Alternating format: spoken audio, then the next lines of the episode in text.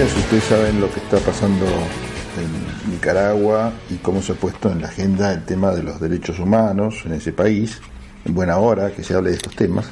Y la buena noticia tiene que ver, o, o sensata noticia, tiene que ver con que el gobierno nacional convocó al embajador argentino en Nicaragua a retornar a Buenos Aires hasta tanto termine de analizar las preocupantes acciones políticas legales que ocurren en ese país y que pusieron en riesgo la integridad y libertad de empresarios, militantes y dirigentes opositores a la administración del presidente Daniel Ortega. Es una dura decisión diplomática, esto no es normal, ¿eh? y esto fue anunciado por la Casa Rosada en conjunto con el gobierno de México, a través de una declaración oficial en la que instó a que ninguna nación u organismo internacional intervenga en los asuntos internos de otra.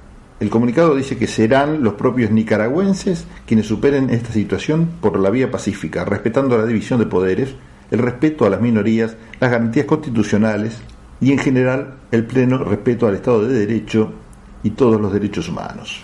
Es un giro en la posición que ambos países mantuvieron hace menos de una semana cuando se abstuvieron de votar en la OEA, la Organización de Estados Americanos, una resolución contra el gobierno de Managua.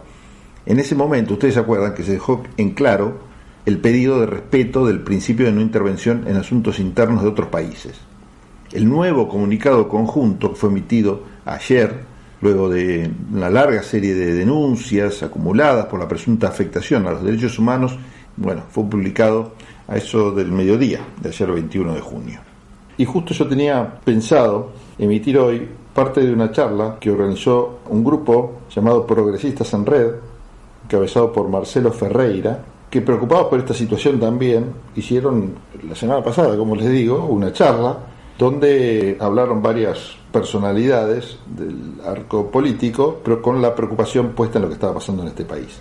Al respecto, Marcelo Ferreira señaló que es muy importante que los progresistas estemos atentos a las situaciones de avasallamiento de los derechos humanos que se están dando en la región. Bueno, esto es parte de lo que se dijo en esas charlas. Vamos a escuchar ahora entonces palabras también de Marcelo Ferreira, de Héctor Mairena, de Nicaragua, de Esteban Paulón, del Partido Socialista, de Nora Cortiñas, de Madres de Plaza de Mayo, línea fundadora. También en el marco de este encuentro, el Premio Nobel de la Paz, Adolfo Pérez Esquivel, envió una carta de adhesión. A continuación escuchamos las palabras de Marcelo Ferreira. Esta, esta actividad, por supuesto que la, hacemos progresistas en red, en conjunto Partido Socialista y atrás el triunfo de la, de, de la revolución sandinista, Julio Cortázar había escrito un ensayo denominaba Nicaragua tan violentamente dulce. Julio nos hablaba en aquel momento de la situación en que vivían los nicaragüenses y él entendió que no podía ser indiferente a esa situación, que había que comprometerse y había que sobre todo tomar partido por esa situación. Hoy nosotros también entendemos que hay que tomar partido y que hoy esta Nicaragua la podríamos llamar Nicaragua tan violenta y que nos duele, la, realmente nos duele mucho esta situación porque los sueños de una revolución que fueron los sueños de varias generaciones han sido traicionados. Decimos basta de, persecución, basta de violencia política, que libere a nuestros compañeros y compañeras presos y que tengamos la posibilidad de un proceso democrático de elecciones libres y cuidadas. Paso ahora a presentar a nuestro compañero que es este Héctor Mairena, que es secretario de Relaciones Internacionales de UNAMOS Nicaragua, en el 2007 Daniel Ortega regresó al poder, regresó al gobierno después de unas elecciones que tuvieron algunas, algunas señales de amañamiento. Pero en fin, Ortega asumió el poder en enero del 2007.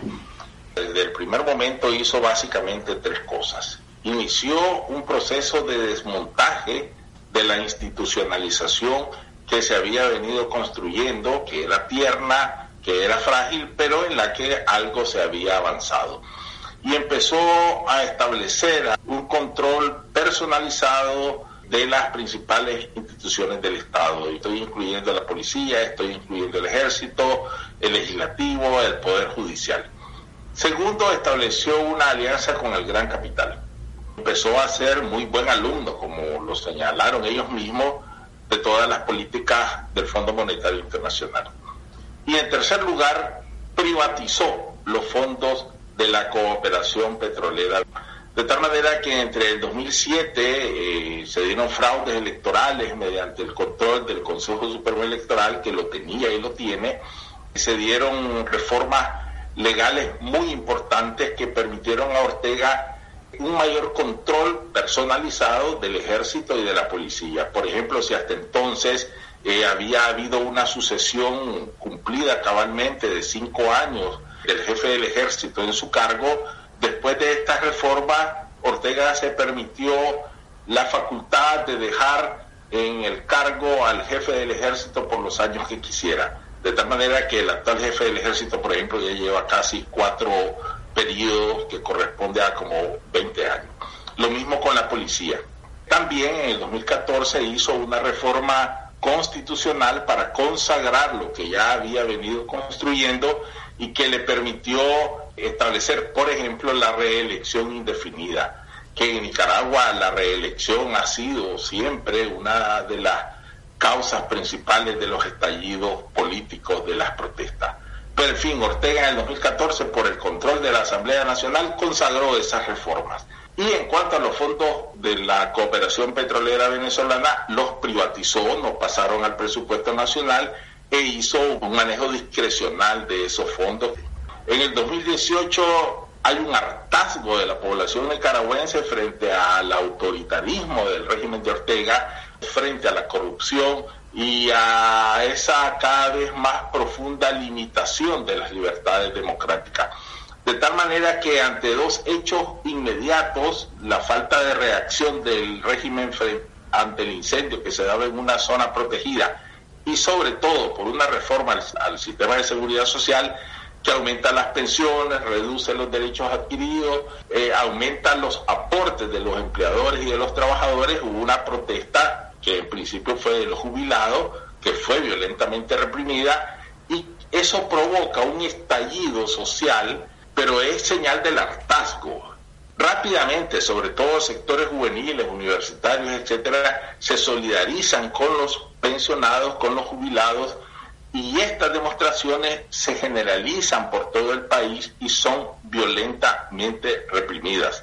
A tal punto que entre mayo y julio eh, se calcula que hubo 350 personas asesinadas, asesinadas, en más de 4.000 heridos y el cálculo es que del 2018 acá han pasado por las cárceles de la dictadura de Ortega alrededor de 3.000 nicaragüenses. Todavía hoy hay 134. Pero también en el 2018 hace crisis la alianza del gran capital con el régimen de Ortega, precisamente porque Ortega es un régimen autoritario que le impone, pero no solamente. También Ortega se ha constituido desde entonces, desde antes, en un grupo económico enriquecido por los fondos de la cooperación petrolera venezolana que usufructúa del poder del Estado y obviamente le hace una competencia desleal a los otros grupos económicos. Tal punto que Ortega expulsa a la Comisión Interamericana de Derechos Humanos, al grupo independiente de expertos internacionales, los expulsa para que no presenten el informe desde Nicaragua. De entonces, acá han habido distintos pronunciamientos de la Unión Europea, la OEA, distintos gobiernos, etc. Este año, Ortega, a cinco meses de las elecciones, que son este año, el 7 de noviembre del 2021, por disposición constitucional, ha desatado en las últimas semanas una, una nueva escalada represiva. Y digo una nueva escalada represiva porque del 2018 acá, dicen los especialistas, que ha habido 13 fases o 13 etapas de la represión, cada una con sus características. ¿Cuál es la característica especial de esta nueva escalada represiva? Hay una combinación de la utilización de los distintos instrumentos del Estado. Se hace uso del Ministerio Público, del Poder Judicial, de la Policía y de igual manera de civiles armados, grupos paramilitares, grupos parapoliciales que golpean, secuestran. Tiene además tres objetos de la represión. Primero, los precandidatos presidenciales. Los cuatro principales precandidatos presidenciales, tres hombres y una mujer, están en este momento tres de ellos en la cárcel y una con arresto domiciliario. tiene también como objetivo intentar descabezar la oposición. Dirigentes de la coalición nacional están presos. También esta escalada represiva está golpeando ya a sectores del capital. Hay un centro de pensamiento en Nicaragua que se llama Fundación Nicaragüense para el Desarrollo Económico Social. Hay 13 directivos que se le ha eh, declarado retención migratoria y se le han intervenido las cuentas bancarias. Y hay orden de captura para dos de ellos. ¿Qué pretende el orteguismo con esta escalada represiva? Está matando la posibilidad de que las elecciones sean libres y por lo tanto está matando la posibilidad que esas elecciones del 7 de noviembre permitan el cambio democrático de Nicaragua. Esa es la intención y hoy por hoy no hay condiciones en Nicaragua para elecciones libres, porque el orteguismo ha desatado esta represión, porque hizo reformas electorales a contrapelo de lo que le ha solicitado la absoluta mayoría de la sociedad nicaragüense y la propia OEA, que endurecen el control del orteguismo, sobre todo el aparato electoral, y ponen más limitaciones a la participación de la oposición. El orteguismo aprobó un paquete de leyes, una ley de ciberdelitos que permite perseguir a cualquier activista de las redes sociales por lo que dice. Es más, ya la han invocado a algunos de los que están siendo llamados al Ministerio Público. La ley de agentes extranjeros que persigue establecer un control estricto sobre cualquier cooperación externa que llegue a organismos de la sociedad civil, incluso a personas naturales. Pero es un control estricto hay que reportar incluso las remesas familiares. Nicaragua, Nicaragua tiene una, gran población migrante que manda remesas familiares y han ordenado un control, creo que el monto anda por los... Si alguien recibe más de 500 dólares, pues debe reportar de dónde, por qué. Y aprobó también una ley de defensa de la soberanía y no sé cuánto palabrerío más, que básicamente dice que son traidores a la patria quienes pidan, dicen ellos, intervención extranjera y soliciten sanciones para, ellos dicen para Nicaragua, pero es para los funcionarios del régimen de Ortega, y que aplaudan, y estoy siendo textual, y que aplaudan las sanciones. Esta ley que caracteriza, califica, tipifica como traición a la patria estos hechos que he mencionado, es la que está siendo aplicada a la mayor parte de los 16 detenidos de las últimas tres semanas. Ortega quiere ir a elecciones con convidados de piedra, que se le sometan absolutamente a las condiciones que está imponiendo. Ese es el objetivo. Y hacer una gran farsa electoral. Nosotros hemos dicho, si a Nicaragua, a los nicaragüenses se les niega la oportunidad que el 7 de noviembre haya elecciones libres y el orteguismo ejecuta hacer de ese evento una gran farsa, solamente se estarán acumulando más causas para futuros estallidos, quién sabe de qué dimensiones, porque Nicaragua es una olla que, eh, que está hirviendo. La comunidad internacional ha prestado mayor atención a los últimos acontecimientos. La Unión Europea, los Estados Unidos, todos los grupos políticos del Parlamento Europeo, en el legislativo estadounidense hay un consenso bipartidario desde el 2017 y han anunciado medidas fuertes. Está en las tuberías la ley Renacer, congresistas norteamericanos le han dicho al presidente Biden revise de dónde provienen los fondos del ejército que Ortega controla, revise la participación de Nicaragua en el Tratado de Libre Comercio que tiene con los Estados Unidos. Y en Europa los parlamentarios europeos le han dicho a Ortega, si usted persiste en esa actitud va a haber consecuencias.